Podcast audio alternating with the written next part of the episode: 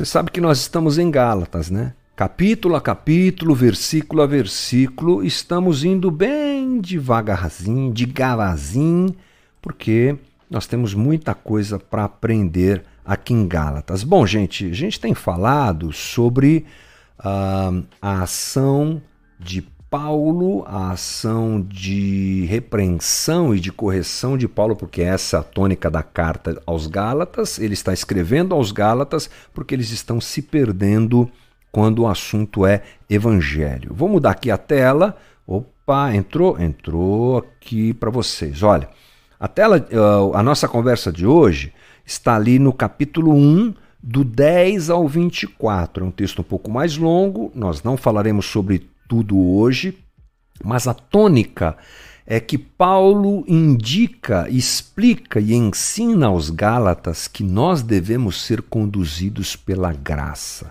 Então vamos lá. Acaso, deixa eu subir aqui para melhorar minha visão. Uh, deixa aqui, isso aqui, vamos lá. Acaso busco eu agora a aprovação dos homens ou a de Deus?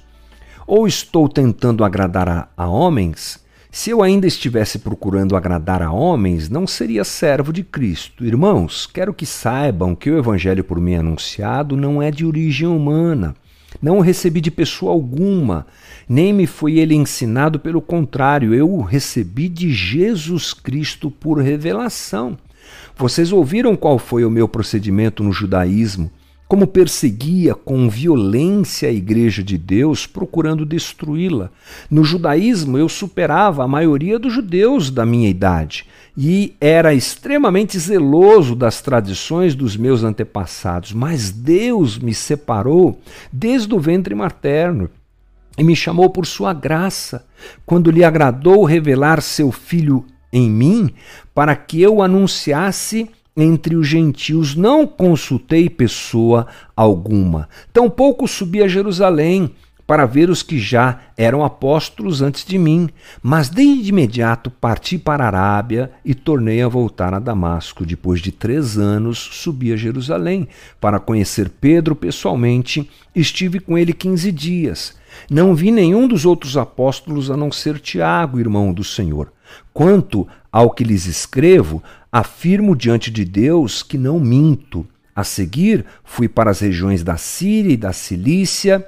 Eu não era pessoalmente conhecido pelas igrejas da Judéia que estão em Cristo, apenas ouviam dizer: aquele que antes nos perseguia, agora está anunciando a fé que outrora procurava destruir e glorificavam a Deus por minha causa. Bom, como eu te falei, o texto é um pouco longo, longo e aqui Paulo está dando um testemunho à igreja. Um testemunho. Paulo está testemunhando, sabe aquela coisa que a gente faz nas igrejas mais tradicionais, né? Uh, às vezes nem tanto, mas aquele espaço onde as pessoas vão e falam da sua experiência com Cristo, falam do que viveram, falam do que estão vivendo na sua relação com o Evangelho e com Cristo, é o que Paulo está falando. A gente pode dizer que do versículo 10, capítulo 1, versículo 10, ao 2:21 é bastante coisa. Paulo está passando a sua autobiografia, ele está se apresentando, ele está falando quem ele é. Ele está colocando para aquele pessoal, os Gálatas, a importância, porque eles precisavam saber, ou pelo menos se lembrar de quem ele era, já que eles estavam caindo nas nas armadilhas dos judaizantes. Então Paulo ele está repudiando as afirmações dos judaizantes, confirmando que ele é apóstolo de Jesus Cristo, a gente falou sobre isso já, e aqui ele faz isso novamente. E ele confirma, confirma que o evangelho que ele apresentou a eles é o evangelho autêntico.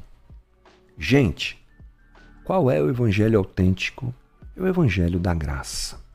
E Paulo, ele foi o responsável, você não tem a dúvida, por ser um instrumento de revelação do evangelho da graça ao mundo. Paulo é um instrumento de Deus para que isso aconteça, né?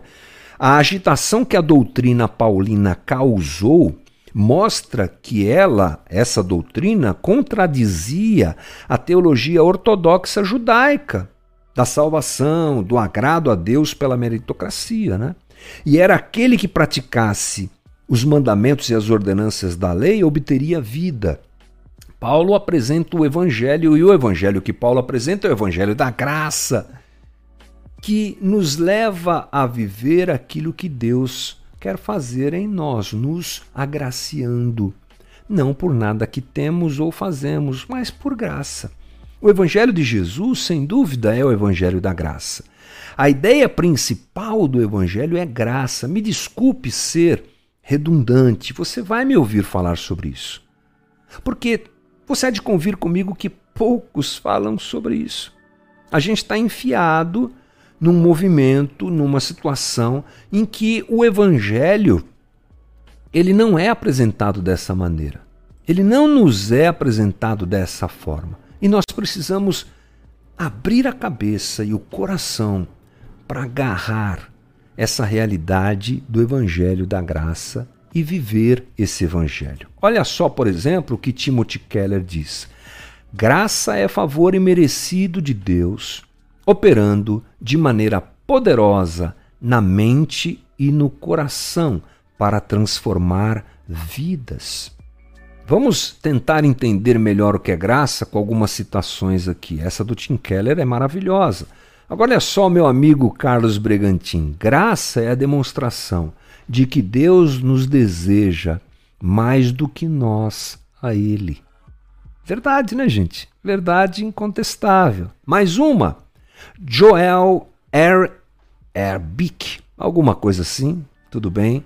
Diz assim: graça significa favor imerecido em lugar de ira merecida. Não somente não merecemos a graça, mas também merecemos o inferno, é o que ele diz aqui. A graça é a bênção de Deus outorgada espontaneamente a pecadores. É o amor de Deus em Cristo colocado em ação. Mais um. Abraham Booth, o eterno e absolutamente livre favor de Deus concedido a pessoas indignas e culpadas na doação de bênçãos espirituais e eternas. É assim que ele define graça.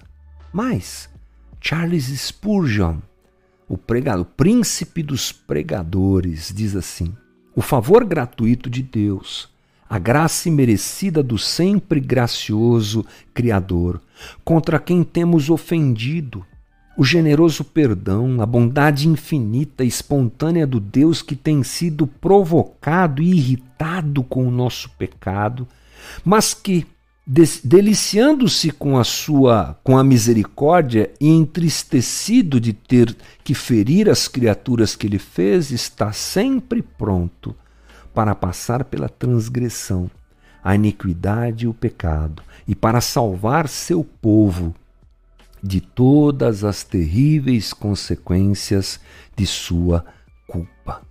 É incrível, gente, a gente ter essa leitura adequada sobre graça. Um esforço que nós precisamos fazer, já que estamos dentro de um ambiente meritocrático. A nossa sociedade, tudo tem preço, tudo é comprável, tudo é vendável, vendível, sei lá como é que se fala, tudo se vende, tudo se compra.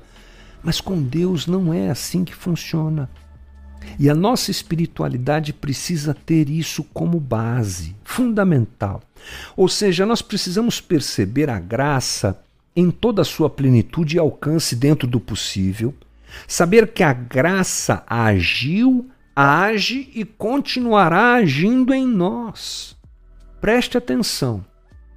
Graça agiu, age e continuará agindo em nós. Olha só, Paulo escreve à igreja em Roma e ele está realmente enfatizando essa situação porque ele está ensinando os romanos sobre o respe a respeito da luta contra o pecado. Ele não está falando de salvação. Ele já está falando com crentes consolidados que estão lutando contra o pecado. E olha o que ele diz aí na tua tela. Oh, agora que eu vou pôr, né, para você ver o que ele diz aqui na sua tela. Peraí, agora foi. Olha só. Porque vocês estão debaixo, não estão debaixo da lei, mas debaixo da graça. Paulo está escrevendo isso para quem já é salvo. Precisamos tirar da cabeça essa ideia de que a graça é só aquele instrumento de salvação. Paulo está dizendo: continuem firmes na graça. Em Romanos 5:1 ele confirma isso. Por intermédio de quem obtivemos igual acesso pela fé a esta graça na qual estamos firmes. Graça que é base do Evangelho, que é base da nossa vida com Jesus. Portanto, precisamos repensar a ideia de que nós nos convertemos por causa da graça, é verdade, mas é só. Fica por aí. Tudo é pela graça. Lembramos da graça quando pensamos em salvação, quando pensamos como um novo dia começou, pensamos na graça quando temos livramentos, mas a minha conversa com, com você hoje é enfatizar de forma muito clara que tudo na vida do cristão é graça. É assim que nós vamos trabalhar as próximas conversas a partir de amanhã, entendendo muito bem esse processo que aconteceu na vida de Paulo, que o levou a um encontro com Cristo maravilhoso, não é? Mas que continua acontecendo na vida de Paulo, já que a graça é tudo para nós. Então guarde isso no teu coração. Amanhã a gente mergulha um pouquinho mais nessa conversa. Amanhã a gente entende um pouco melhor essa história sobre graça. Mas eu quero enfatizar isso. Firme-se na graça. Olhe para o evangelho que você tem vivido e perceba se ele é um evangelho da graça, onde tudo vem por graça de Deus para a vida da gente.